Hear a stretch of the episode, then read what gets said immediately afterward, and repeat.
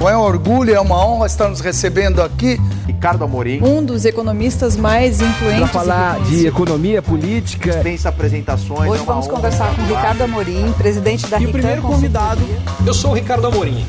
Um grande prazer estar aqui com vocês. queria dizer o seguinte: acho que vale a pena primeiro colocar um panorama geral do momento que a gente está vivendo, porque ele é único. A, a humanidade não viveu ainda, e eu diria, particularmente, quem não está vivo desde a Segunda Guerra Mundial não viveu nada nem sequer parecido. É, a gente está tá lidando com um momento que a incerteza ficou muito grande e isso, obviamente, gera grandes angústias. É, deixa eu começar por onde eu não tenho dúvida nenhuma. A gente vai dar conta do recado. A gente, humanidade, vai dar conta, a gente vai ganhar desse vírus. A gente já ganhou de vários outros no passado em condições muito piores, sem ter a tecnologia que a gente tem hoje. Então, eu não tenho dúvida nenhuma que a gente vai dar conta disso. Agora, ele causa mudanças grandes em todos os setores. Como a gente está falando de educação, acho que é legal começar colocando em perspectiva. Eu estava acompanhando um dado que é a evolução do número de países e do número de estudantes com escolas fechadas ao longo dos últimos meses. Ontem, um bilhão 380 milhões de estudantes eram de escolas que estavam fechadas, tendo que ter aula de casa. O fato de ter aula de casa não tem problema nenhum. A questão é que as escolas foram pegas de surpresa, elas não tiveram tempo de se preparar para isso. E aí o que ficou claro é as escolas que já estavam mais adiantadas no processo de incorporar essa transformação digital que está acontecendo na sociedade como um todo para a realidade das escolas, tiveram muito mais capacidade de reação de lidar com a tecnologia, usar a tecnologia da melhor maneira possível para manter a normalidade. Então, esse é do ponto de vista educacional, que é o primeiro impacto que isso tem em educação. E isso é importante porque ninguém sabe ao certo quanto tempo vai durar ou vão ser necessárias as medidas para que a gente mantenha as pessoas em casa. Quer dizer, tem dois grupos hoje do mundo com visões antagônicas. Tem um primeiro grupo que considera que nenhum custo econômico é. Estou pegando os dois grupos extremos, tá? Nenhum, grupo, nenhum custo econômico é relevante para salvar vidas. E, portanto, como se todo mundo ficar em casa, você consegue segurar melhor o, o vírus, é, vamos ficar todo mundo em casa pelo tempo que precisar. Obviamente, isso não é possível, porque isso mata com todos os negócios, mata todas as empresas, e aí a gente vai morrer de outras coisas que não de coronavírus. Então, tem um limite nisso. Tem um segundo grupo que olha pelo outro lado, fala: olha, o impacto econômico disso é tão grande que a gente precisa acabar com a quarentena já e voltar com a atividade econômica normal, porque senão vai ter um caos econômico. O problema com relação ao segundo grupo é que se a gente, de fato, acaba com a quarentena, particularmente no Brasil, mas é verdade nos Estados Unidos, esses dois movimentos estão fortes nesses dois países, antes de garantir que a doença não vai sobrecarregar tanto o sistema de saúde, que vai acabar com a capacidade do sistema de saúde de reagir e de cuidar das pessoas doentes, aí a gente vai ter um caos humano, o que, por sua vez, aliás, vai acabar forçando quarentenas ainda mais graves depois. É o que aconteceu na Espanha.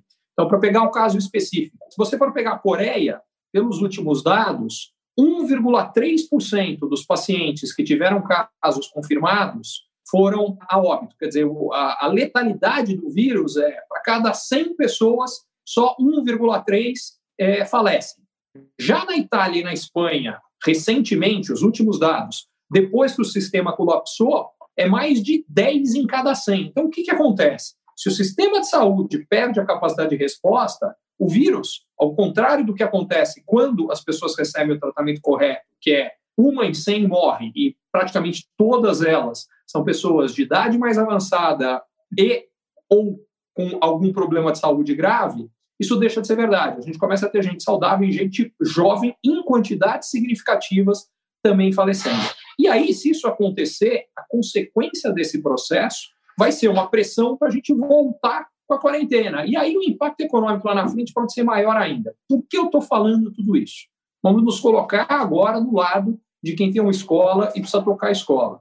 Ele precisa levar em consideração, primeiro, que a gente não sabe quanto tempo a quarentena vai, uh, vai durar agora, mas a gente não sabe também se pode haver uma necessidade de uma nova quarentena no futuro. Precisa estar preparado para isso, não pode ser pego de surpresa como todos nós fomos dessa vez. Dessa vez era normal ser pego de surpresa, na próxima tem que estar preparado, tanto do ponto de vista educacional quanto do ponto de vista financeiro de como lidar com essa situação. Ok. Eu gostaria de fazer duas perguntas, Ricardo. Primeiro, ter um papo com você sobre isso, você falou da Espanha.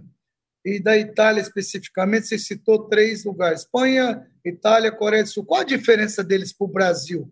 Nós conseguimos é, agir rápido mais que eles. Não vou nem falar da China, que aquilo é uma loucura. Não dá para comparar um local que levanta o hospital em uma semana para mil leitos.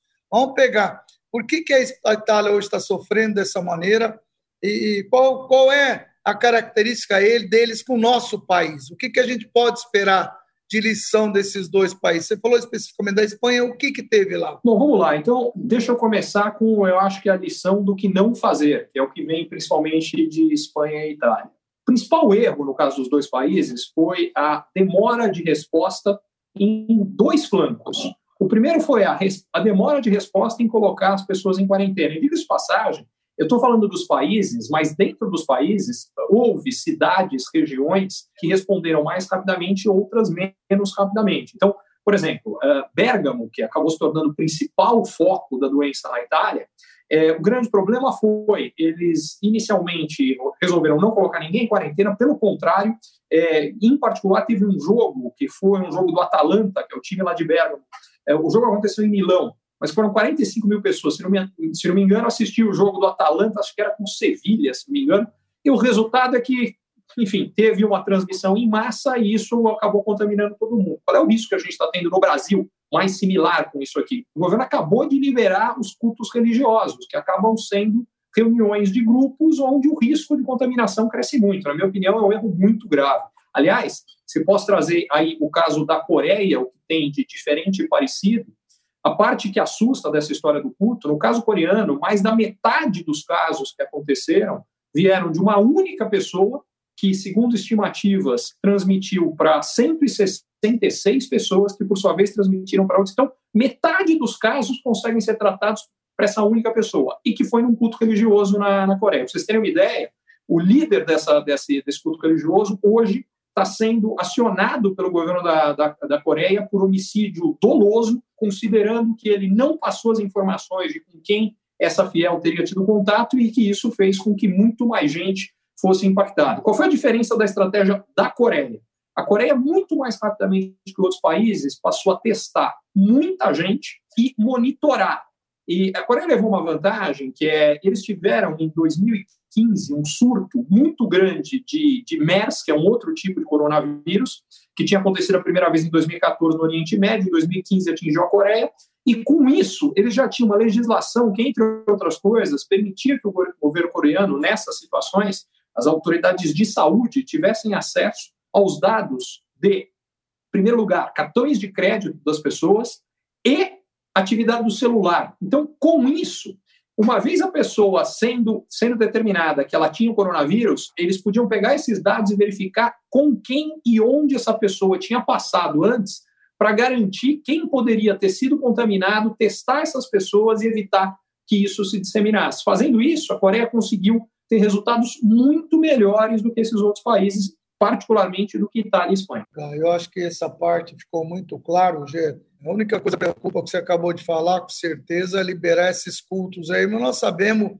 que por trás de tudo isso, infelizmente, tem muita politicagem que acaba atrapalhando o bom senso. Né? Isso é pressão para lá, pressão para cá, lamentável. E vem os salvadores da pátria. Né? Como nós vimos no Rio de Janeiro, especificamente um deputado estadual é vira que ia transformar uma lei para obrigarem as escolas privadas a baixar 30% da mensalidade. É um maior absurdo que eu já ouvi na minha vida.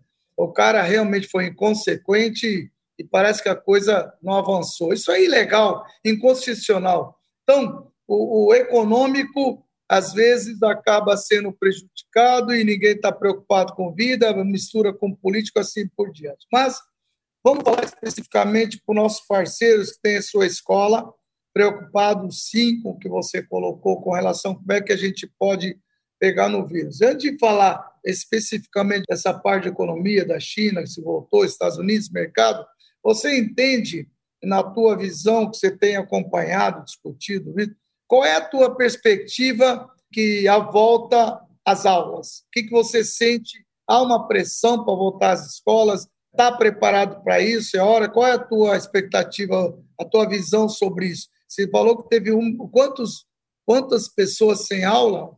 1 bilhão 380 milhões de pessoas. Hoje, não são necessariamente sem aula, né? Porque vários deles estão tendo aulas em casa, mas fora das escolas. Ah, ok. Nós também estamos todo mundo, acho que, dando aula nas nós estamos fora das escolas. Qual é a expectativa que você entende essa volta para as escolas? Bom, eu acho que a pressão que está acontecendo no Brasil é para que isso aconteça o quanto antes. E a expectativa de muita gente é que isso aconteça a partir do dia, ou logo após o dia 7 de abril, que é quando, particularmente, o João Dória, em São Paulo, que é o estado onde o coronavírus está mais avançado, chamou a quarentena inicial. A, a, grande dúvida que eu tenho é se de fato esta é a melhor estratégia. E a razão é muito simples. É, sem dúvida, quanto antes a gente voltar à normalidade, antes as, pessoas, antes as pessoas voltam a ter renda e voltam a ter condições de pagar tudo que elas têm que pagar. Então, de onde vem essa ideia, por exemplo, do deputado que você mencionou no Rio de Janeiro? Vem do fato de que muita gente hoje está sem recursos, e aí o que ele quer falar é falar, bom, então uh, tira da escola. Qual é o problema? Que, obviamente, a escola continua tendo os custos normais, ela precisa pagar o professor, precisa pagar a estrutura, precisa pagar tudo que ela tem porque caso contrário é a escola que não tem condição de honrar. E aí vem o que eu acho que é a questão econômica disso tudo. Em primeiro lugar, a gente tem uma necessidade hoje, e o governo acho que reconhece isso e vem tentando, na medida do que ele pode, fazer isso, de injetar dinheiro em vários focos para garantir a normalidade da economia. Primeiro desses focos tem que ser empresas e, particularmente, empresas pequenas e médias, porque são as empresas que, se não receberem esse dinheiro, elas vão quebrar. E quebrando, elas vão mandar embora um monte de gente que, por sua vez, não vai ter condição de honrar os seus compromissos. Vira uma bola de neve. A gente precisa evitar isso. O segundo é que não basta que as empresas não quebrem, porque parte do que tem que ser feito para as empresas não quebrarem, e corretamente, que é, por exemplo, a possibilidade, seja de antecipação de férias, de redução da carga horária e redução do salário até metade do salário, é importante, mas isso vai reduzir a renda das pessoas e a capacidade de consumo das pessoas e isso tem um impacto negativo também importante. O que eu acho é que, apesar disso tudo, as escolas em particular, vendo do ponto de vista das famílias o que são as necessidades mais básicas, escola e comida está acima de qualquer outra coisa. Então, o que eu vejo com relação a isso é, assumindo que isso aqui, ainda que muito grande, muito significativo, vai ser por um período de algumas semanas, vão sofrer, vai ter impacto em todo mundo, mas eu não acho que o setor de educação vai ser dos mais impactados, pelo contrário. Acho que vai ser muito impactado, porque toda a economia vai ser muito impactada, mas acho que vai ser menos impactado do que vários outros, por ser um bem de necessidade muito elevado. Então, esse é o primeiro fator. O segundo, só o último aspecto, Chain, é, particularmente no caso das escolas particulares, acho que tem um outro aspecto que é importante para quem conseguir, para quem continuar podendo pagar, que eu falava da importância de tecnologias que permitam que o ensino possa acontecer à distância. E o fato é que, em geral, as escolas particulares hoje, a grande maioria delas, está bem melhor posicionada e preparada para isso do que as escolas públicas. Então, de fato, em alguns casos, você teve escolas, particularmente no setor público, onde, onde as aulas pararam. Não que elas foram substituídas por aula à distância. Isso é muito grave. E eu tenho certeza que os pais vão valorizar isso também. O, antes do, é, de, do Sandro ler as perguntas, já deve ter diversas perguntas aí, Ricardo. Queria que você é, concluísse esse nosso papo inicial, depois vamos ver as perguntas do pessoal, esse nosso bate-papo. É o seguinte: nós temos acompanhado que tem dois dias seguidos, três, que a Bolsa de Valores é, tem subido muito forte, coisas que a gente não previa que ocorresse. Né?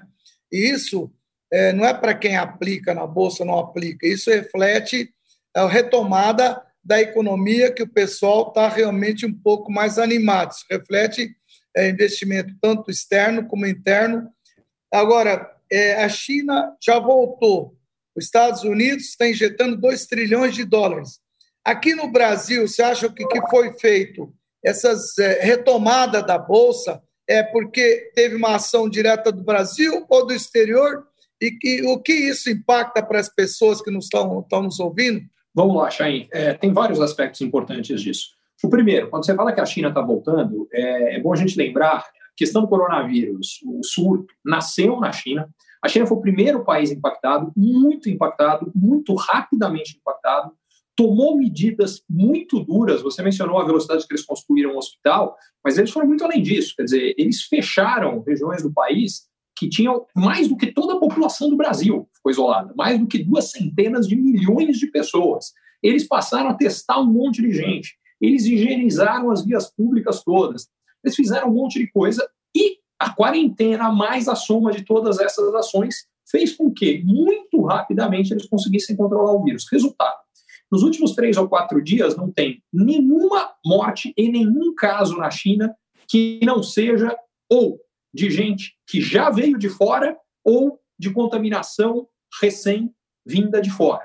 E são números muito pequenos, de qualquer forma. Então, esse é o primeiro ponto. Por isso que a economia da China está voltando. Qual é o risco?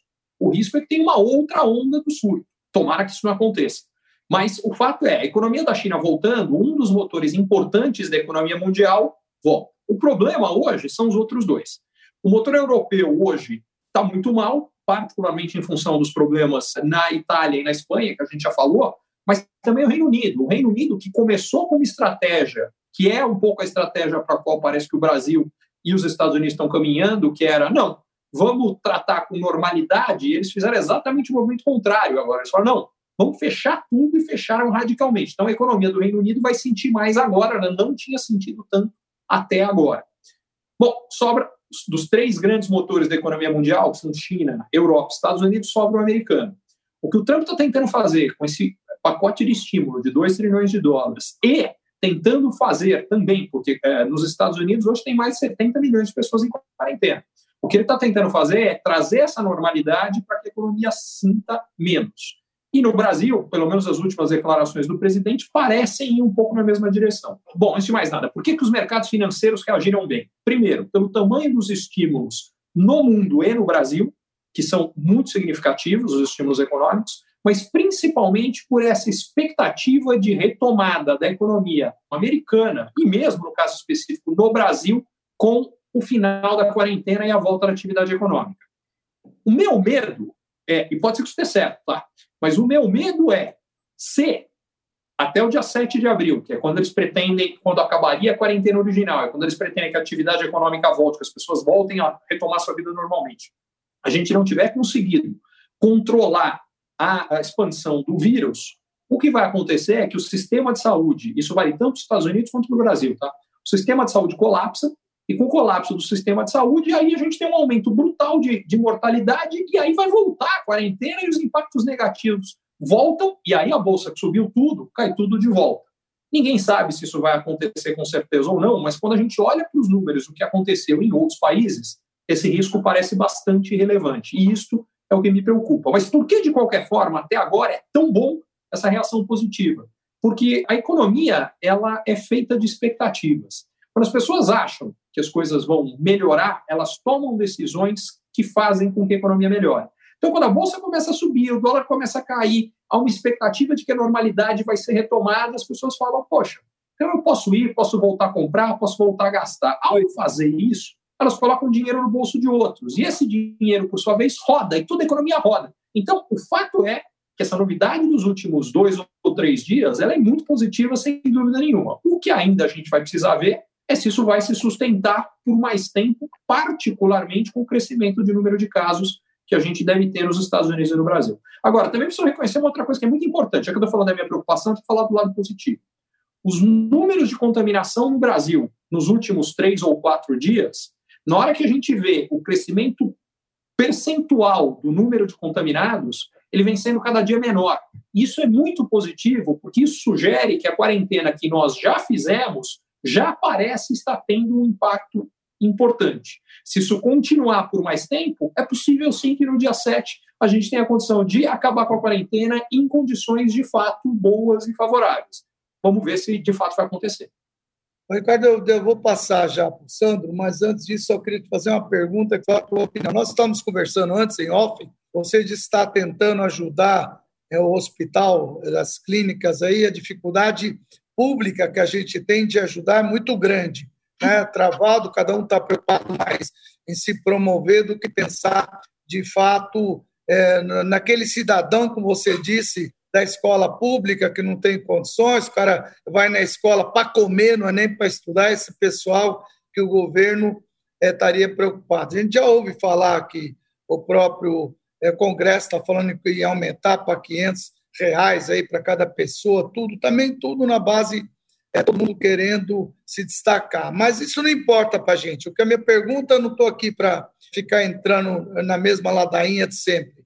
É, o que a minha pergunta assim, você está sentindo é, a sociedade civil, o empresariado está se movimentando e passando por cima desses assuntos, estão fazendo a parte deles? Você tem sentido isso? A resposta é sim, Chay. Estou sentindo muita movimentação. O que eu acho é que ainda está aquém do que eu gostaria, mas claramente na direção que eu acho que é positiva. Vários aspectos. Vou dar alguns exemplos. Eu acho que as instituições financeiras demoraram muito para agir, mas recentemente teve, acabou de ter um anúncio, eu, é que eu não vou lembrar o número de cabeça, mas uma compra gigantesca de equipamentos médicos sendo feitas por instituições financeiras e doações. Se a gente for pegar o setor automotivo, e até onde eu vi, isso começou pela GM, fazendo o conserto dos respiradores, que são tão importantes. A gente teve um movimento pela Ambev de fazer produção de álcool gel. Estou falando de empresas grandes, tá? Mas o que eu vejo é, os mais diferentes setores, eu estou vendo muita gente se movimentando. De fato, como você comentou, uma iniciativa que eu estou mais próximo, que é o pessoal que está tentando organizar um processo e quem puder ajudar é muito bem-vindo, é conseguir os materiais, os EPIs, que são os equipamentos que os profissionais da área de saúde precisam para se proteger e poderem cuidar de quem tem coronavírus, que está faltando, e particularmente faltando em hospitais menores, em centros de atendimento. A gente está tentando ajudar no possível organizar isso acontecer. Por exemplo, garantir que o pessoal de comunidades mais carentes recebam cestas básicas para garantir a sobrevivência, porque eles estão perdendo renda. Então, o que eu diria para quem está vendo a gente é: a gente está vivendo um momento único da história da humanidade, da história brasileira, e eu espero que isso seja uma oportunidade de todos nós estarmos à altura da situação, ou seja, cada um ajudar como puder da forma que puder, mas que de fato haja um senso de comunidade, uma solidariedade maior. Eu já vejo isso acontecendo cada vez mais e acho que é importante. Startups, por exemplo, amanhã mesmo eu vou fazer uma, uma outra lá, fazer uma palestra para um grupo que é um grupo de startups que está tentando criar soluções para todos os problemas associados ao coronavírus. Tem uma outra coisa, eu até postei nas minhas redes sociais hoje, para quem quiser conferir, são 179 startups com soluções para o coronavírus. Enfim, então o que eu vejo é tem muita gente sim tentando fazer a sua parte e eu fico muito feliz com isso. Cada vez mais gente. Mas acho que a gente ainda vai ter que fazer muito mais do que o que a gente já fez. Sandro, pode estar aí com as perguntas. Você aniversariante tem direito. Estou acompanhando aqui, Ricardo, Chaim. E primeiro o recadinho que eu daria para quem está nos assistindo agora: muitas perguntas referente à regulação, à questão do EAD. Eu não vou colocar na live de hoje para a gente ficar mais um panorama econômico, Aí, Ricardo, a primeira, assim, tem muitas perguntas, estou selecionando algumas aqui, que, consolidando. Um ponto que está vindo bastante aqui em relação foi ao presidente Jair Bolsonaro, que tomou é, alguns discursos nos últimos dias, né, falando muito mais da quarentena vertical. Como é que você, se você tem tido informações do que aconteceu em Israel, pelo que colocaram Israel e Japão aqui, se isso foi bacana, se não foi, e como é que é o teu panorama, então, em relação à fala do presidente Jair Bolsonaro em relação à quarentena e como é que foi nos países que fizeram uma quarentena mais seletiva, né? Como é aparentemente a proposta do presidente da República. Bom, deixa eu só fazer um comentário breve antes em relação à questão de regulamentação do EAD, que eu acho que é importante, sem entrar na questão técnica toda envolvida, mas eu acho que a gente está vivendo, como eu dizia, um momento único, que por sua vez cria condições únicas da gente avançar em coisas que a gente já deveria avançar, mesmo que não houvesse esse problema. Eu vou dar um exemplo, isso aconteceu com questão à regulamentação de telemedicina, que era uma coisa que estava enrolada no Brasil e que avançou exatamente porque a necessidade ficou tão clara, ficou tão premente com esse problema, que ela avançou muito mais rapidamente algo que não estava acontecendo. E o que eu espero é que, com relação à EAD, aconteça um processo parecido. Nos momentos de crise, em todos os sentidos, é quando a gente precisa agir com mais força, com mais velocidade, com mais energia. Isso vale para tudo, e eu acho que com relação à EAD nesse momento é o caso. Mas entrando na tua pergunta específica, com relação à postura do, do presidente Jair Bolsonaro e especificamente a questão da gente ter a quarentena vertical, Primeiro, eu acho que uma coisa que não tem colaborado é a divisão e o conflito que tem acontecido entre os diferentes níveis de governo no Brasil. Seria importante, do ponto de vista nacional, e para ser mais franco, até do ponto de vista internacional, o próprio secretário-geral da ONU falou nisso, porque o problema é um país resolver a questão do coronavírus com outros países continuando a ter o problema, não vai resolver o problema, ele vai estar sujeito a novos surtos simplesmente porque ou ele faz isso ou ele tem que se isolar da economia mundial. Se ele se isolar da economia mundial, ele tem um impacto econômico negativo brutal. Então, deveria haver ações coordenadas. Isso não está acontecendo no mundo e nem dentro do Brasil. Eu acho que isso é grave. E acho, neste sentido, que uh, o posicionamento do presidente, a forma do posicionamento, não ajuda. Não acho que também não ajuda quando ele fala, olha, é, isso aqui é uma gripezinha, ou eu sou atleta, então não preciso me preocupar. Ele está passando um senso para a população de não se preocupe, fique tranquilo, que não é o caminho. A gente precisa passar tranquilidade, mas não passar um falso senso de segurança. Tendo dito isso tudo, eu acho que a ideia da quarentena vertical tem muito mérito. Eu só acho que ainda não chegou o tempo dela agora. Por quê? Se a gente tivesse feito a quarentena vertical há três semanas, perfeito, fantástico. Só que a gente não fez. Como a gente não fez, houve um crescimento muito significativo dos casos de doença no Brasil. É bom lembrar que, na média, cada contaminado, sem nenhum tipo de isolamento, transmite para duas pessoas, isso em média. E é bom a gente entender o que, que significa isso na prática. Significa que, vamos imaginar que essa contaminação fosse por um dia, então, um dia tem uma pessoa, no segundo dia tem duas, na terceira são quatro, depois são oito, dezesseis. Só para ser específico, em 33 dias, a gente chega a mais de 8 bilhões de pessoas nisso aí. Em pouco mais de um mês, toda a população da Terra está contaminada sem nada ser feito. Então chega a questão: algo tem que ser feito. Algo vem sendo feito, mundo afora. E aí vem a questão específica do que vem sendo feito. O que eu acho é, se a gente conseguir o que eles chamam de achatar a curva, garantir que o pico da doença não esteja acima da capacidade do nosso setor de saúde tratá-lo, hora de ir para a quarentena vertical. A questão é quando isso vai acontecer. ninguém tem essa resposta ao certo. Tomara seja o mais rapidamente possível. Quanto mais as pessoas ficarem em casa hoje, mais rápido a gente chega lá. E isso chegando, eu acho sim que vai ser hora da gente gradualmente retomar a atividade, porque senão o custo econômico de fato vai acabar ficando mais alto. Mas a hora de fazer isso é quando isso acontecer. Se a gente, cada um de nós, fizer a nossa parte, isso vai acontecer mais rapidamente. Outras perguntas aqui. Tem perguntas aqui sobre o impacto nas franquias de idioma, que é um cenário diferente, porque não é o pai não é obrigado a colocar numa franquia de idioma, por exemplo, como é numa escola, né? E também em relação à EAD do ensino superior, né? Quer dizer assim, tem alguns mercados, você falou que a educação ela é mais resiliente mas a, a, questão do idioma, do inglês nas franquias e o EAD também no ensino superior, eles sofrem, me parece, um pouco mais e as pessoas querem ouvir um pouquinho a sua opinião sobre isso. Eu acho que isso é verdade, o que você está falando, mas eu acho que também tem diferenças importantes para falar a verdade. Porque na hora que você fala do EAD no ensino superior, eu acho que o ensino superior sente mais, como um todo, mas como eu dizia, eu acho que uma das é, consequências que a gente vai ter dessa, dessa crise é que o EAD, como participação do ensino em geral, e particularmente no ensino superior, eu acho que ele vai tender a crescer, porque as pessoas vão ver o, o valor, a vantagem disso aqui, e diga-se passagem, vão se acostumar, porque elas estão sendo obrigadas, a gente que não necessariamente optava pelo EAD, agora está tendo que optar. E vai se acostumar, vai aprender, vai ver quais são as vantagens, porque, como tudo, o EAD tem suas vantagens e suas desvantagens, é verdade em tudo na vida.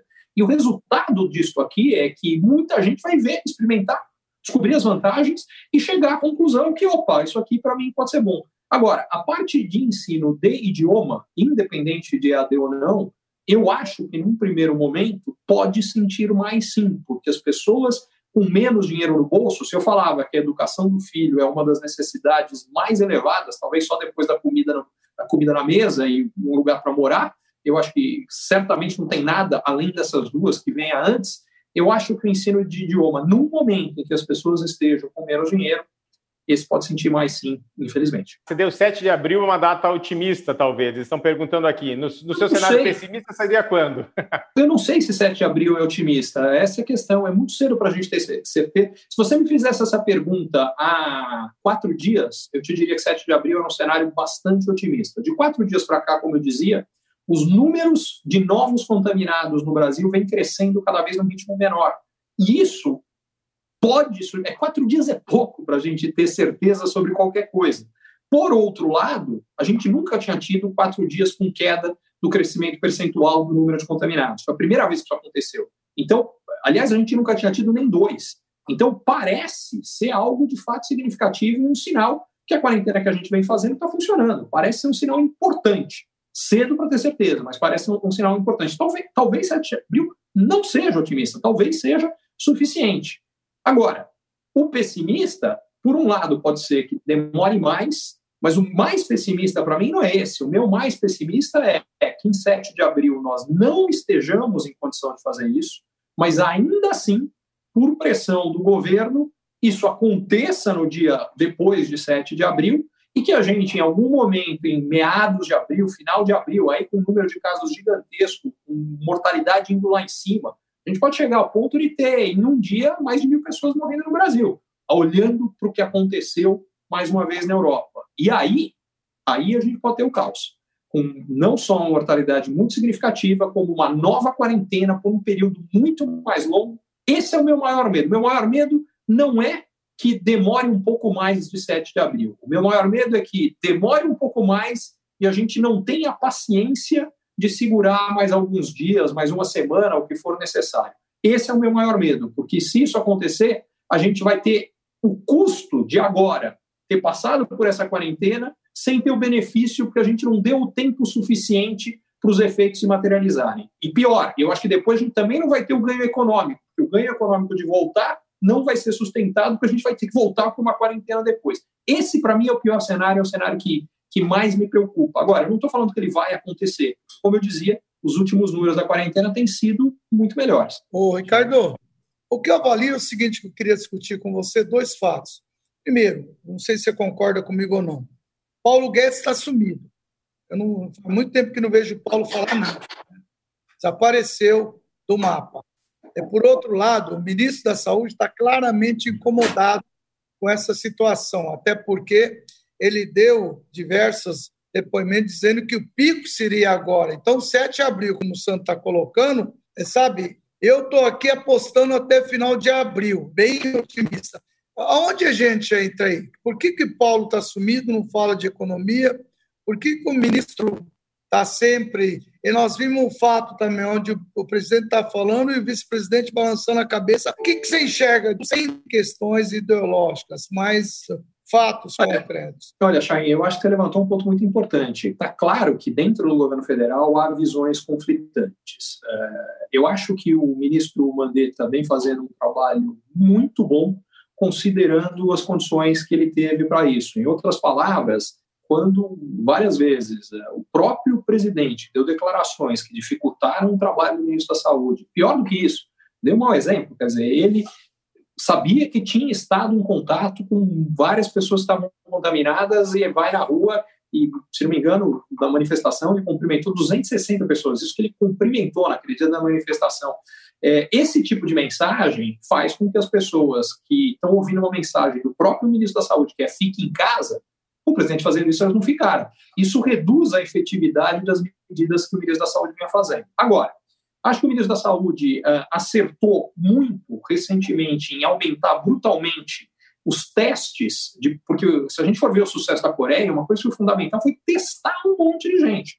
E essa é uma estratégia que o Brasil não fez lá atrás e vai começar a fazer agora. Eu acho que isso, ou já começou a fazer e deve acelerar daqui para frente. Eu acho que isso é extremamente benéfico, importante e positivo que me preocupa é o próprio ministro da havia boatos recentes de que o ministro da Saúde estava correndo o risco de ser substituído porque estava incomodando politicamente, porque a população passou a admirar a atitude do ministro da Saúde e, segundo dizem, eu não sei, o presidente ficou enciumado com essa história e, e principalmente o presidente estava querendo levar a estratégia para um outro caminho do que a do ministro da Saúde. Hoje, de manhã, o ministro da Saúde deu uma declaração diferente em relação ao que ele mesmo vinha falando, da importância da gente manter essa quarentena generalizada. A gente não sabe se ele mudou de ideia, se foi o que ele teve que fazer para poder continuar no governo, poder fazer alguma coisa e continuar impactando o que está acontecendo. É, você falou do, mesmo depois disso, o vice-presidente deu declaração mantendo o que o próprio ministro da Saúde falava antes. Então, de fato, está claro que há divisões ali dentro e isso não colabora, isso atrapalha porque quando a gente não tem uma mensagem única para a população, a população fica sem saber o que fazer. E sem saber o que fazer, ela não ajuda nem no combate à doença, ficando em casa, e nem na reativação da economia, quando eles falarem pode sair de casa. Se a população tiver dúvida e não sair, a, a reativação não vai ser tão grande. Com relação ao Paulo Guedes, eu também não sei se isso teve a ver exatamente com deixar o espaço para o ministro da Saúde fazer o seu trabalho, se teve também em não gerar nenhum tipo de conflito ou ciumeira da parte do presidente, mas que, de fato, o ministro da Economia, o Paulo Guedes, nos últimos dias, pelo menos, tem aparecido muito pouco, é fato. E é importante, ele tem um papel importante que é garantir a confiança do setor privado, dos empresários, dos trabalhadores, de que haverá o dinheiro necessário para que evite uma quebradeira generalizada e um desemprego monumental. E eu acho que parte da preocupação dele é que, para que haja disponibilidade disso, ele vai ter que contar com o apoio do Congresso, com a aprovação de medidas que liberem verbas para que isso possa acontecer. Mas você tem razão com relação a, a, um certo sumiço, vamos chamar assim. Mas o governo tem esse dinheiro, Ricardo? Ele tem, tem algum dinheiro, tem muito menos do que nós gostaríamos, porque ainda há medidas importantes que não foram aprovadas, como a reforma administrativa, a PEC emergencial, Outro exemplo, na hora da dificuldade, da dor, a gente precisa dividir os sacrifícios entre todos. E isso até agora não aconteceu. Particularmente, o setor público não foi atingido. Quer dizer, o que tem que acontecer? Por exemplo, você falou que uma das medidas que estão sendo estudadas é aumentar o BPC, que é aquele dinheiro que pessoas de mais idade, sem condição de renda baixa, recebem. Mas de onde sai o dinheiro para isso? Uma das propostas que saiu é o seguinte: da mesma forma que os funcionários do setor privado estão tendo redução de emprego, vários estão perdendo emprego, vários estão perdendo uma parte importante do salário, os funcionários do setor público têm que dar uma contribuição também. Uma das propostas que teve foi uma redução de 30% dos salários dos funcionários públicos. Eu acho que o que deveria ter é exatamente a mesma coisa que está sendo feita no setor privado. O que é serviço essencial tem que ser mantido e esse funcionário, funcionário público tem que receber integralmente, sim. O exemplo mais óbvio disso são os próprios funcionários públicos que trabalham com saúde, mas não são só eles. Agora, há outros que neste momento não são essenciais, que deveriam aplicar as mesmas regras que estão sendo aplicadas no setor privado.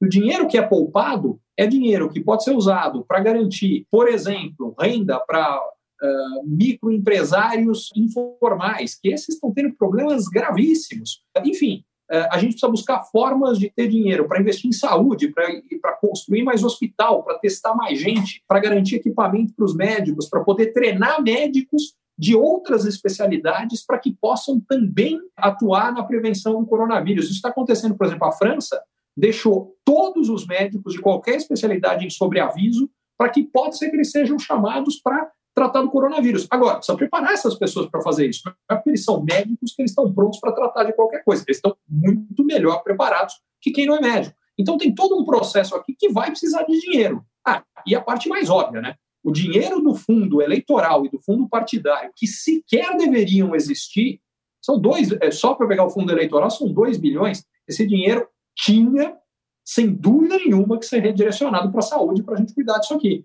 Quer dizer, enquanto todo mundo está fazendo sacrifícios, os políticos estão deixando de fora a parte deles e o próprio setor público como um todo. Isso está errado. É, Sandro, esqueça isso, né, Ricardo? Eles não vão botar essa grana nem a pau. A gente tem que exigir isso, Sain. De livre e espontânea vontade não vai acontecer ah, é. nunca. Mas se a gente tiver um movimento tão forte da opinião pública que ficar claro que se ele não fizer isso, é simples. É, o movimento é, não fizeram? Ninguém não reeleja ninguém, absolutamente ninguém. Se houver um movimento forte o suficiente da opinião pública nessa direção, eles vão fazer isso. Connection Manhattan domingo para cobrar esses caras. Vamos lá, Sandro. Ricardo, estão perguntando aqui em relação à inadimplência. Como é que você acha que o comportamento, as famílias estão muito ligadas à perda de renda, potencial desemprego. Você acha que as escolas vão se preparar para, mesmo voltando aulas no, no, curto prazo, que a gente está falando de abril agora, você acha que a questão da inadimplência vai ser uma dor, uma ferida aberta nas escolas e como é que eles deveriam se preparar para isso? Acho que sim, acho que vai ser uma ferida aberta nas escolas por uma razão simples. Muita gente vai perder renda, muita gente vai perder o emprego e a gente precisa entender que, particularmente neste momento, é muito provável que a justiça esteja do lado de pais que têm filhos na escola, mesmo que eles se mantenham adimplentes por muito tempo. Porque o que a gente vem vendo em várias decisões da justiça brasileira, por exemplo, nessa semana teve uma decisão que fez com que os estados fossem liberados do pagamento das dívidas que eles têm com o executivo. Eu até acho que deveria ter havido um programa assim do executivo, é, e, aliás, coisa que depois veio um, um, programa de injeção de recursos do executivo nos estados, nos municípios, acho isso super importante, mas essa decisão, juridicamente, não faz sentido nenhum. Por que, que eu estou falando isso? Porque eu acho sim que a inadimplência vai aumentar e acho que por algum tempo o respaldo jurídico não vai acontecer. Então, acho que as escolas precisam estar preparadas. O que, que significa isso? Em primeiro lugar, ah, as escolas precisam, isso é uma coisa que os bancos abriram essa possibilidade, renegociar qualquer coisa de dívida que esteja para vencer nos próximos 60, acho que são, quando são 60 ou 90 dias, isso com bancos. Isso vale tanto para, diga passagem, as, as dívidas de pessoas físicas quanto pessoas jurídicas. Segundo lugar, impostos. O pagamento de impostos pode ser postergado. Esse acho que são 90 dias. Vai ter que pagar o imposto do mesmo jeito, mas ao postergar você fica com mais caixa agora. Terceiro, precisa haver prazos de pagamentos de fornecedores, e há uma possibilidade também de alongar pagamentos com fornecedores. Quarto, mesmo com relação a pagamento de equipe, eu acho que as escolas têm que fazer tudo o que elas puderem para pagar a equipe normalmente, mas acho que pode ser que algumas escolas com problemas de inadimplência muito significativos fiquem numa situação elas tenham que negociar com as suas equipes de que o pagamento vai acontecer, mas talvez não na integralidade agora, porque uma parte vai ficar para depois. Quinto, se numa situação de que haja uma parte da equipe, imaginando, como o Shane falou, pode ser que, que, essa, que essa quarentena dure muito mais. E se ela durar, será que tem uma parte da equipe que temporariamente pode não ser necessária? Porque se a, a escola fisicamente não está abrindo, as aulas estão continuando, os professores, a equipe pedagógica vai ser necessária, mas talvez uma parte da equipe de apoio talvez o processo de antecipação de férias disso aqui. Enfim, preciso olhar para todas as formas de, em primeiro lugar, estar tá numa situação financeira mais tranquila, porque sim, é muito provável que haja um aumento de inadimplência significativo e talvez ele dure algum tempo. Mas, o Ricardo, deixa eu só complementar o que você está colocando. Eu, como mantenedor, eu tenho o dever, obrigação também de dar. Ontem eu falei com quem nos ouviu, a última opção é essa, é deixar de pagar o colaborador. Essa não pode não, ser. Deixar, deixar, eu acho que nem tem que ser. Mas o que eu estou querendo dizer é, eventualmente, deixar claro que vai ter uma redução sendo pago depois. Estou com você. Essa é a última opção, a é. última das últimas. A segunda coisa, acho que a primeira opção que você colocou em banco, o banco vai estar disponibilizando, tentar negociar, fazer com que eles buscar recursos assim por diante. Mas eu acho que tem que administrar no dia a dia do pai. É muito mais fácil eles entender a situação de cada pai, ter sensibilidade. Ah, eu vou pagar 50%, outro 50% vou pagar lá na frente, assim por diante. Eu acho que, pelo menos no momento, não é simpático, não é agradável, não é legal, porque a escola vive de credibilidade. É, credibilidade. Concordo plenamente. Criança. Então, você está certo o que você colocou, não tenho dúvida que são as normas que as pessoas têm que fazer não tem dúvida. Mas deixe isso, porque o pai vai deixar a última opção, a última coisa que ele não vai deixar de pagar a escola para não ter problema com o filho. O Sandro perguntou: ensino à distância para graduação. Esse cara precisa de diploma. Esse cara é mais difícil largar do que aquele pós-graduação que ele não precisa ter o diploma dele terminar uma letiva. A mesma coisa para a escola e ensino regular. Esse é mais difícil largar. Então, olha, Pré-escola, alunos de um, dois anos que vão na escola, e cursinho, é, esses vão ter dificuldade, como você falou do curso de inglês. Esse palpite que eu queria colocar aí só para agregar o. Acho que você está certíssimo. Você lembra que em outro momento eu falei da importância da gente, em momentos de dificuldade, que são como os atuais, a gente dividir os sacrifícios. E foi exatamente nesse sentido a resposta que eu dei a respeito das escolas. Eu acho que, em primeiro lugar, as escolas precisam, sim, como você muito bem colocou, ter sensibilidade para a situação dos pais. E por isso que eu falei também com relação à equipe, que eu acho que é importante deixar claro para a equipe a situação qual é, e, se necessário, também ter a colaboração por parte da equipe. Mas o teu ponto é absolutamente correto. Essa é a última das alternativas. Tem uma questão que também colocaram aqui, Ricardo, que as escolas fechadas geram uma pseudo-impressão de que elas são mais baratas e que não é bem verdade. Nesse caso do ensino à distância, muitas delas estão fazendo outros investimentos que são extraordinários nesse momento para colocar plataforma, tecnologia, contratar empresa para suportar e que ela não está podendo nem discutir o repasse disso para as famílias. Quer dizer, ela está ou é, eliminando margem que ela já tinha, ou ela está jogando isso para o prejuízo. Né? Então, quando um pai vem negociar com a escola nesse momento, ela já está numa situação de trabalhar num ambiente de guerra, com mais investimentos em tecnologia, que ela não imaginava que isso ia precisar acontecer, a tecnologia estava como complementar para a sala de aula. Então, essa sensação de que a escola fechada é mais barata é um pouco de um erro, né, de quem olha para fora, não está envolvido no dia a dia e aí que a gente viu, como o Chain falou, né, na Assembleia lá do Rio de Janeiro, para fazer redução. Então, a gente, de fato, tem que se mobilizar para mostrar que a escola, nesse momento, está suando muito mais a camisa, envolvendo mais pessoas, até do que ela tinha no ambiente mais controlado no passado, né? E aí, e, Ricardo, tem perguntas aqui, você falou sobre o setor de educação básica ser mais resiliente, e aí já tem pessoas perguntando, então, esse setor seria um bom setor para fazer investimento? É um setor que você apostaria que numa retomada seria um setor que também sairia mais rápido, mais fortalecido? Como você vê isso? Bom, deixa eu só fazer um comentário em relação ao que você falou antes do custos das escolas, que eu acho que você está correto e acho que está faltando, diga-se de passagem, é, uma campanha de, eu chamaria de educação da opinião pública em relação a isso, porque as pessoas não sabem disso. Elas não estão tendo má vontade com relação às escolas elas têm uma percepção baseada no que elas conhecem, só que elas não conhecem a história inteira.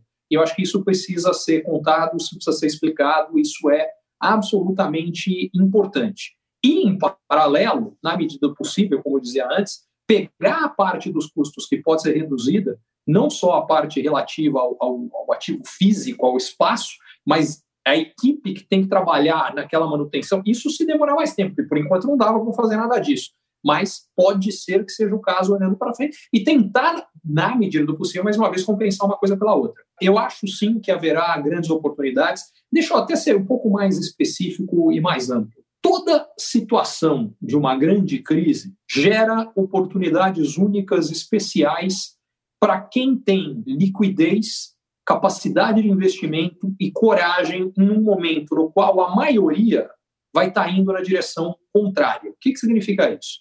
Significa que essa crise vai gerar problemas em todos os setores. Significa que vai ter dificuldade de muita gente. Significa que vai ter gente quebrando nos mais diferentes setores, alguns mais, outros menos. O que isso significa também é que é uma oportunidade de entrada para quem vê aquele setor como um setor promissor a médio e longo prazo, a preços de entrada muito mais atraentes. Porque o que vai acontecer? Esses que vão ter dificuldade vão gerar oportunidades para outros poderem comprar, investir em custos muito mais baixos.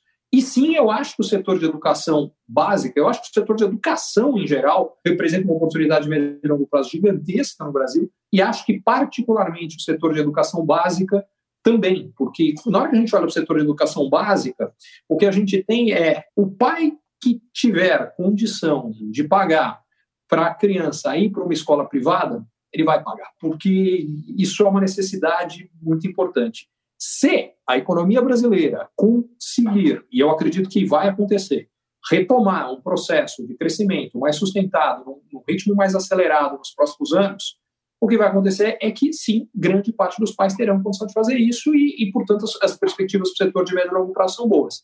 Mas tem uma dificuldade no meio do caminho. E esta dificuldade, por sua vez, é que vai gerar oportunidade para quem quiser investir no setor. Bom, perguntas as mais diversas, viu, Ricardo? Estou selecionando aqui o que tem muito sentido. Estão te perguntando até como é que isso impacta a eleição americana, a questão do Covid. Como é que está a tua visão em relação aos Estados Unidos? Eu acho que impacta completamente. Aparecendo acho... Manhattan Connection aqui hoje. eu acho que antes do Covid, o Trump era favorito, apesar de uma série de confusões, de acusações de envolvimento com corrupção, enfim, um monte de coisa. O fato é que com desemprego de 3% nos Estados Unidos, a maior parte dos americanos estavam satisfeitos e o Trump era favorito, até porque, diga-se de passagem, os democratas nunca conseguiram ser muito unidos em definir um próximo candidato. O candidato que está saindo aí, que vem, que é o Biden, não é um cara empolgante, não é um cara carismático. Eu costumo brincar que ele é, ele é o Alckmin americano, ele é bem picolé de chuchu. Então, eu achava que do jeito que a coisa estava até talvez dois, três meses atrás, o Trump era favorito. Hoje eu acho que é o contrário. Hoje de manhã saiu um dado, só nesta semana a gente teve 3,3 milhões de pessoas que entraram com pedido de auxílio-desemprego nos Estados Unidos, em uma semana. Só para vocês terem uma ideia, o maior dado da história nos Estados Unidos até hoje, que era da primeira semana de outubro de 1982, é, tinha sido de menos de 700 mil pessoas numa única semana. Então, a gente teve agora um dado que é quase cinco vezes maior do que o maior da história. Só para vocês terem uma outra ideia, na semana passada ele tinha sido de 270 mil. Na semana anterior, que ainda é antes desse efeito do Covid se sentir mais forte nos Estados Unidos, ele era de 70 mil. Então, o que, que isso significa? O presidente do Fed eh, de St. Louis, que é um dos presidentes regionais do Banco Central Americano, já prevê desemprego nos Estados Unidos de 30%. Era 3 até agora. Se de fato o desemprego chegar a multiplicar por 10 nos Estados Unidos, Trump não vai ter chance nenhuma na eleição. Então, hoje, o que eu diria é: o Trump vai de grande favorito para enorme azarão a essas alturas na eleição americana. A gente está quase se aproximando do nosso tempo aqui combinado, mas tem perguntas aqui, Ricardo, que as pessoas estão dizendo: olha, a gente também está sendo impactado todos os dias. A gente falava um pouquinho antes de entrar no ar aqui, né, Ricardo, sobre a questão da internet, né, as oscilações que o Brasil também não estava preparado nem para a situação normal, quanto mais uma situação de desastre, de crise como essa, todo mundo usando muito. Tem a questão da, da velocidade em relação ao 5G, a infraestrutura do, de uma maneira geral. O Chain tem, tem um, um, provérbio que é muito bacana, que ele diz que a água, quando está por aqui, está todo mundo igual, né? Quando a água baixa, vê quem é que está com a roupa bacana, quem não está, quem está sem roupa. E meio que a água baixou para o Brasil. Tem a questão da infraestrutura que é latente agora, né? A gente com com tecnologia sendo fornecidas para as escolas, sem cidade que cai um dia, que aí não funciona um fornecedor da outra semana. Como é que você vê esse cenário brasileiro que já não era apropriado no momento tradicional de normalidade e agora na crise mais estrangulado? Você acha que isso acelera os investimentos em infraestrutura ou a gente vai viver no caos por muito tempo?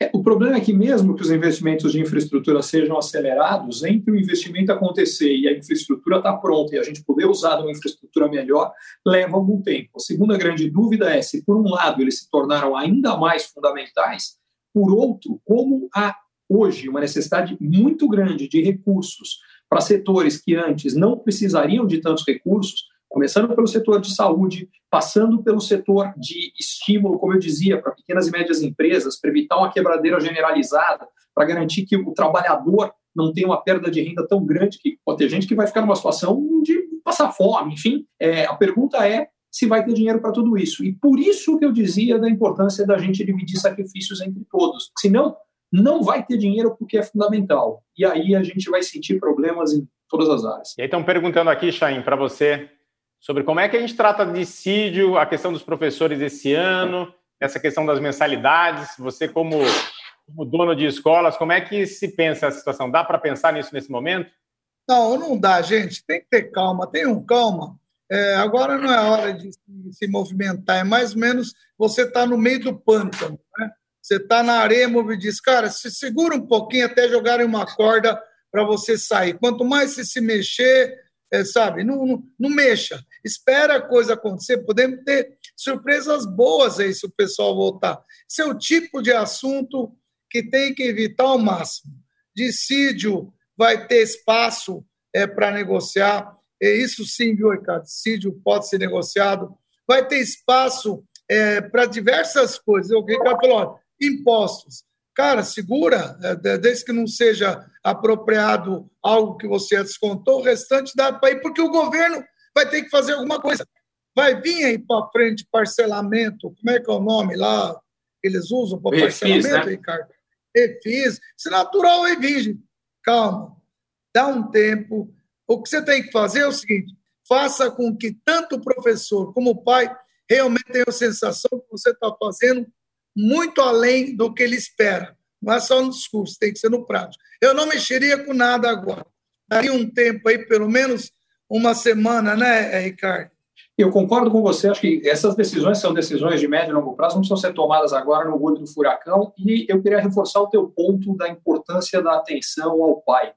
A gente está vivendo um momento no qual todos estamos emocionalmente tocados pela situação É, tem gente com, com pais com mais idade que está preocupado, é, tem gente que conhece alguém que já está infectado, tem gente que está com medo pelo lado financeiro de como isso vai ser impactado ou como já está sendo impactado na sua vida.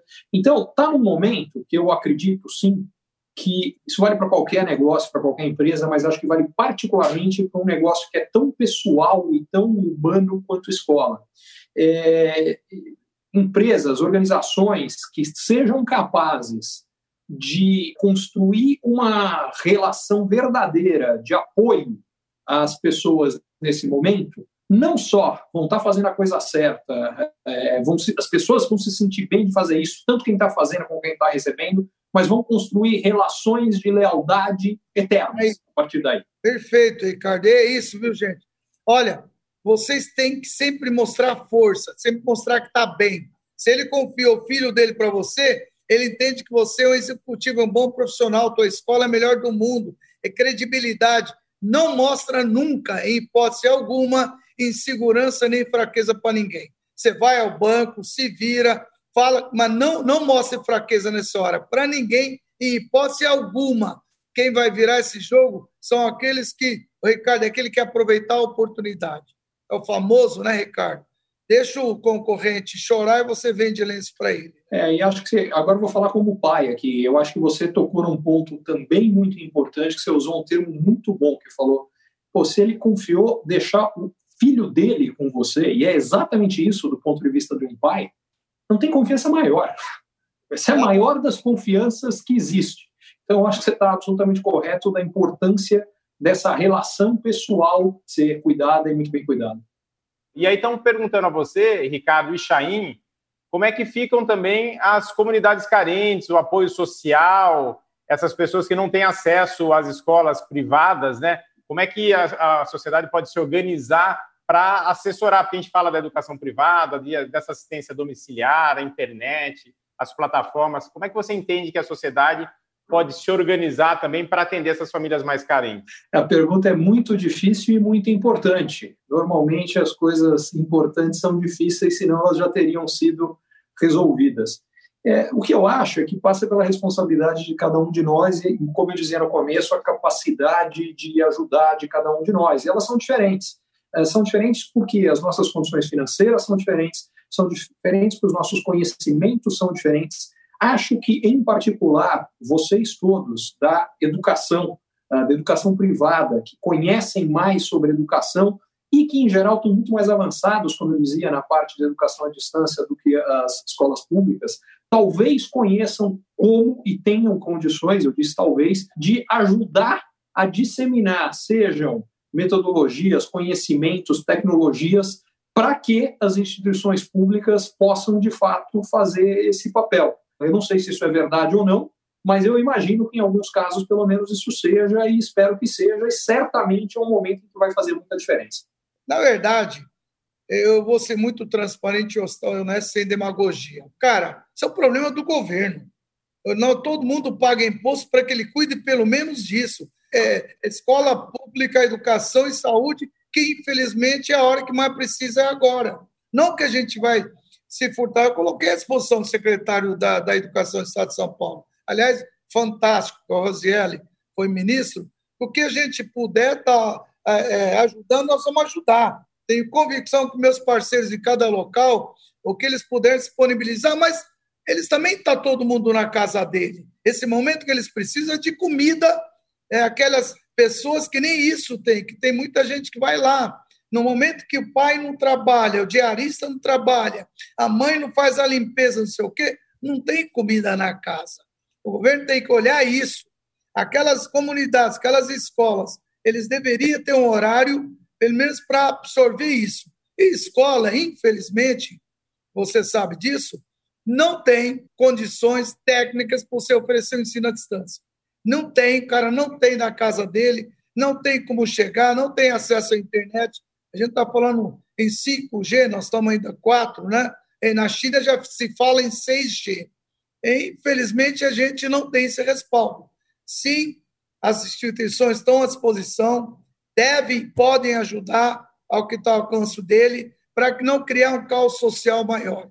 Essa é a minha posição e já me coloquei à disposição, é, tanto da Secretaria do Estado e onde está o nosso grupo, nós estamos à disposição para isso. Maravilha. Aqui tem uma última pergunta, Ricardo, perguntando que ação comprar na Bolsa de Valores. É hora de comprar ações da Bolsa? O pessoal saiu do pessimismo, já está tirando dinheiro do colchão para saber o que comprar, Ricardo. Porque mostra que tem gente que estava com poupança e que tem dinheiro para investir. Isso é ótimo, porque, de fato, as maiores oportunidades de investimento financeiro como esse aparecem nesse momento também. Pessoalmente, eu temo que essa recuperação muito forte dos últimos três dias, que em parte deve explicar esse otimismo, as pessoas estão mais otimistas porque o mercado andou subindo.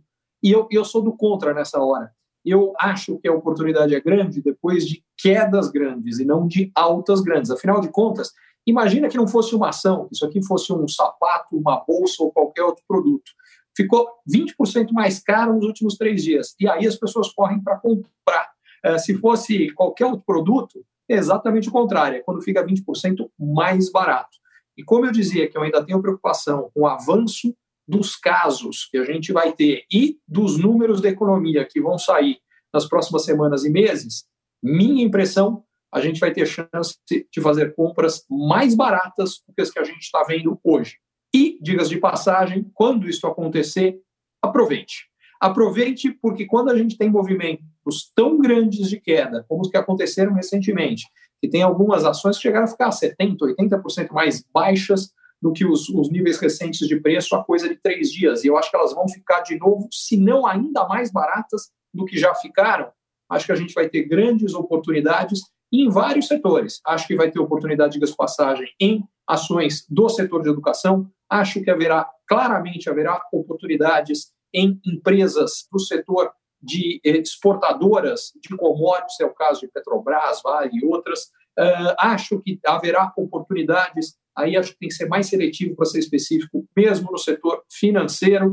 Uh, acho, enfim, que vai ter muita coisa acontecendo, mas, último ponto, isso só vale para quem tem o coração muito forte, muito bem cuidado. E uma coisa eu garanto para vocês: esses altos e baixos gigantes que a gente viu nas últimas semanas não acabaram os movimentos para os dois lados, ainda nos próximos dias, nas próximas semanas, vão ser muito grandes, de vez em quando para baixo. E quem não tiver coração forte, não conseguir lidar com isso, não faça esse investimento. Para quem tiver, eu acho que grandes oportunidades vão aparecer em breve, mas acho que não está na hora de ter pressa ainda. Ricardo, muito obrigado, viu? Obrigado pela tua presença e fico muito feliz desse bate-papo. Acho que foi fantástico. Sandro, encerra por aí, do meu lado, eu só tenho que agradecer a todos. Legal. Ricardo, super obrigado. Quer, quer se despedir, Ricardo, do nosso público? Quero, quero agradecer a todos que estiveram com a gente até agora e dizer que vocês todos nesse setor de educação têm um papel fundamental sempre de construção de um país melhor, mas nesse momento mais do que nunca, num momento tão difícil, o papel de vocês se torna ainda mais importante. Obrigado a todos. E, Ricardo, eu queria te dar uma sugestão aqui ao vivo, já te dei uma vez.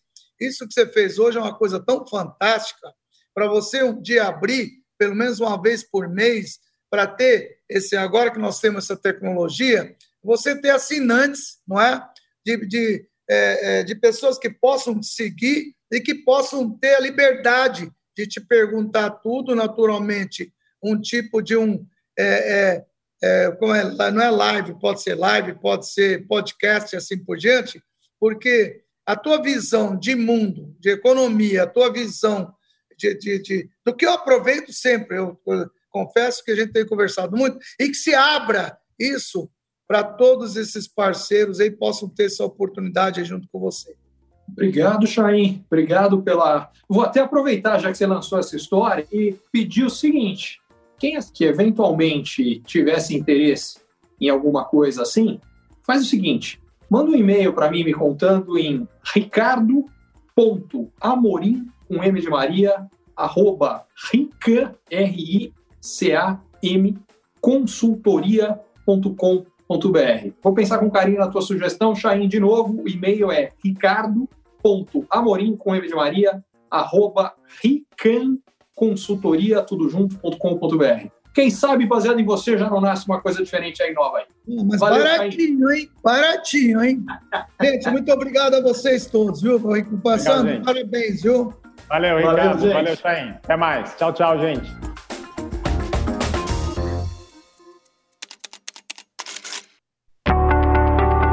Você é empreendedor ou executivo e você ou o seu negócio tem encontrado desafios para crescer mais, para ter margens melhores, para obter resultados melhores, para sustentar um crescimento acelerado de antes, para conseguir um novo investidor, para conseguir financiamento para o seu negócio, para fortalecer a sua equipe, talvez a mentoria Ricardo Amorim seja para você. Lá o que eu faço é ajudá-lo a entender melhor as transformações econômicas, sociais, demográficas, tecnológicas que estão acontecendo e, baseado nisso, tomar decisões melhores e montar a melhor estratégia para lidar com o seu desafio específico. Vale a pena você conhecer.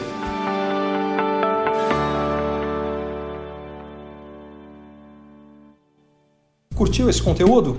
Assine para receber quando cada um dos próximos for publicado. E se de repente você achar que algum colega, amigo ou alguém da sua família pode gostar também, lembre de compartilhar. Até a próxima!